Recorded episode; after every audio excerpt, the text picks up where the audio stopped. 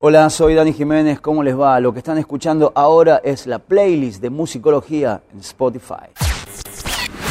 Dani Jiménez acá trayendo más noticias, novedades, informaciones del mundo del rock y sus derivados en musicología.com.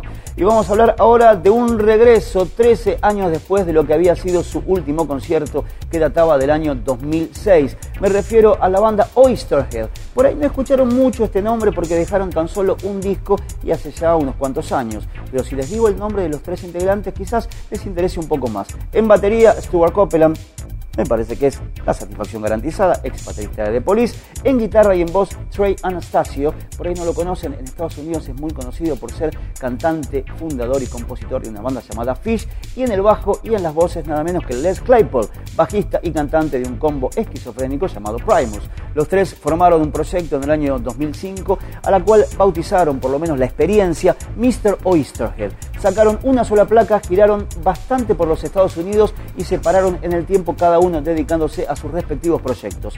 Ahora la banda ha contado que se van a juntar, en este caso 14 y 15 de febrero, para hacer por el momento dos conciertos solamente en Colorado, en los Estados Unidos. Obviamente esto trajo aparejado algún tipo de pregunta o interrogante como ¿habrá disco nuevo? Por el momento la banda dijo que disco no va a haber, pero sí lo que quieren hacer, si esos dos conciertos salen bien, es estirar un poquitito más este fantasma que estarán realizando en febrero del año que viene, pero por el momento solo en dos fechas en los Estados Unidos. Si nunca escuchaste la banda, te recomendamos el disco Mr. Oysterhead para que te saques la duda.